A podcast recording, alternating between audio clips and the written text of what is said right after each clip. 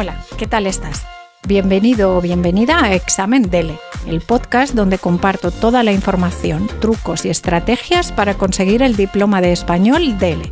Yo soy Carmen Madrid, profesora de español para extranjeros y autora de libros para estudiantes de español, examinadora acreditada por el Instituto Cervantes en todos los niveles del DELE y especializada en preparar a alumnos que quieren conseguir el diploma DELE. En este podcast te cuento todo lo que he aprendido en estos 20 años. Puedes contactar conmigo en mi web delexam.com o en carmenmadridonline.gmail.com. ¡Empezamos! Hola, hola, hola, delecasteros, bienvenidos a este nuevo podcast de vocabulario. El tema de hoy es el sobrepeso en la población infantil y las palabras destacadas de este podcast son las siguientes palabras relacionadas con la alimentación que aparecen en el artículo. El sobrepeso y la obesidad. Saludable y sano. El alimento alimenticio. Los ingredientes adicionales. La calidad nutricional. Alimentos ricos en grasa, en azúcar y contenido en proteínas bajo o alto contenido en edulcorante, las pautas de consumo. Y ahora el vocabulario destacado de publicidad que aparece en el texto es el siguiente. La promoción, el marketing, las pautas de consumo, el producto, dirigido o dirigida a influir, recomendar. El vocabulario interesante para la exposición oral o la expresión escrita, una institución, los criterios, las sanciones, implementar, eficaz o ineficaz, la incidencia, las medidas, la tasa, la condición o la característica, los resultados del estudio, el estudio realizado por, el estudio muestra, los trabajos efectuados, adherirse. El texto que os voy a leer ahora es un artículo de una web que se llama theconversation.com. Está adaptado por mí y el título del artículo es Sobrepeso en la población infantil. Los datos del estudio Aladino 2019 han vuelto a poner en primer plano la incidencia del sobrepeso y la obesidad de la población infantil en España. La Organización Mundial de la Salud, OMS, recomienda prohibir la publicidad de alimentos no saludables para niños y admite que los anuncios de televisión influyen en las preferencias alimenticias y en las pautas de consumo de la población infantil. De ahí que sea necesario y urgente que los gobiernos regulen este marketing. Por su parte, el Gobierno de España ha anunciado dos medidas para intentar frenar la tasa de obesidad y sobrepeso en menores de edad. Una de ellas es prohibir publicidad de alimentos no saludables a menores de 15 años. Ya era hora. El 40% de los niños y niñas entre 6 y 9 años sufren esta condición en nuestro país. De este grupo, el 60% seguirá teniendo exceso de peso cuando sean adultos. ¿Son saludables los alimentos dirigidos a niños y adolescentes? Según la OMS, no lo son. La promoción de alimentos y bebidas para niños se centra principalmente en productos ricos en grasas, azúcares o sal.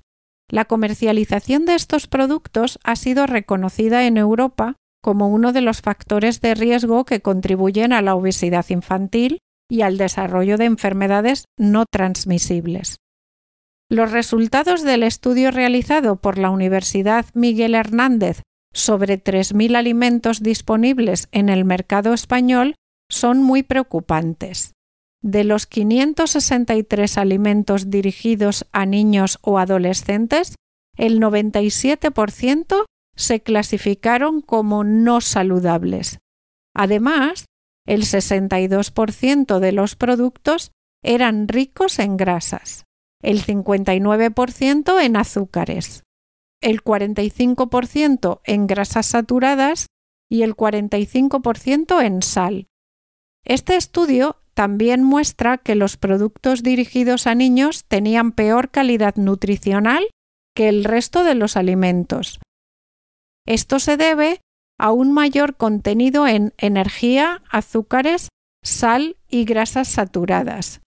Por el contrario, tenían menor contenido de proteínas y fibras. Curiosamente, en el estudio se observa que pocos alimentos sanos como legumbres, pescado o frutos secos sin ingredientes adicionales se publicitan para niños y adolescentes. Estos resultados son parecidos a trabajos efectuados en otros países como Estados Unidos, Canadá, Brasil, Uruguay o Eslovenia. Por lo tanto, la conclusión es que los alimentos con marketing dirigido a menores en todo el mundo son, en su mayoría, no recomendables desde el punto de vista nutricional. ¿Qué regulación hay? En 2005 nació el Código PAOS en España como una forma de autorregulación de la publicidad de alimentos y bebidas dirigidos a menores.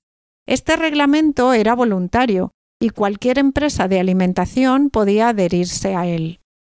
Este código forma parte de la estrategia de la Agencia Española de Seguridad Alimentaria y Nutrición, AESAN, para prevenir la obesidad en España. Tras 15 años, el código PAOS ha resultado totalmente ineficaz, principalmente debido a su carácter voluntario y a la ausencia de sanciones disuasorias. De hecho, varios estudios han demostrado su claro incumplimiento por parte de las empresas que voluntariamente se habían comprometido a aplicarlo. Por ello, se hace necesario implementar un sistema de regulación de la publicidad de alimentos para niños que garantice la protección de los menores. El Ministerio de Consumo español propone permitir la publicidad para niños solo en caso de alimentos considerados saludables. Antecedentes. La Food Standards Agency del Reino Unido fue la primera institución que desarrolló unos criterios para detectar los alimentos con algún contenido de grasa saturada, sal o azúcar. El objetivo de este modelo de perfil nutricional era reducir la exposición de los niños a la publicidad de estos alimentos en televisión.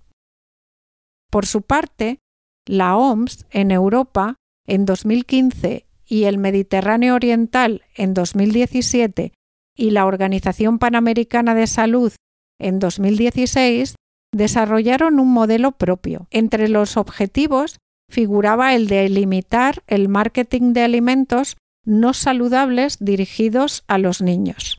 Diferencias y similitudes entre los modelos. Cuando comparamos estos modelos con la propuesta del Ministerio de Consumo español, podemos ver que hay grandes coincidencias.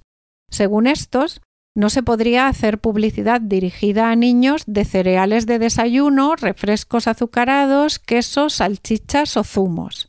Sin embargo, el criterio de Nutri-Score otra de las regulaciones que se aplica en Francia, Bélgica o España sí permitiría el marketing para niños de bebidas sin azúcares añadidos pero con edulcorantes.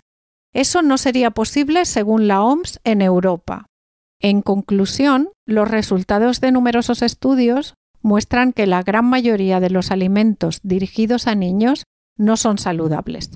Las medidas de carácter voluntario no son efectivas por tanto, son necesarias acciones más comprometedoras que garanticen un nivel de protección de la población infantil frente a la venta de productos no saludables.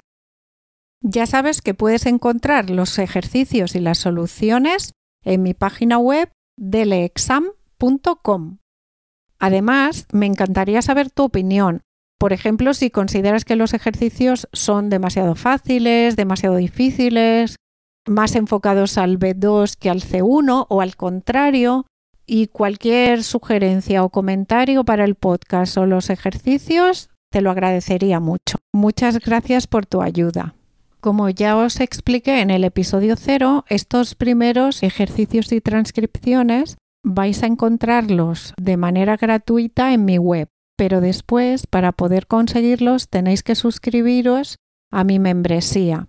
Si te suscribes, tendrás la transcripción de dos artículos con sus correspondientes ejercicios y soluciones al mes. Y por supuesto, si tienes alguna pregunta sobre el examen DELE, sobre gramática o vocabulario o cualquier tema relacionado con la enseñanza o aprendizaje del español como segunda lengua, no dudes en contactar conmigo en mi correo carmenmadridonline.gmail.com o en mi página web deleexam.com, donde además de estos podcasts encontrarás cursos para preparar el examen DELE individualmente o en grupo, libros y muchas cosas más. Muchas gracias y hasta el próximo día. Así que, ¿estás listo para demostrar tu nivel de español al mundo?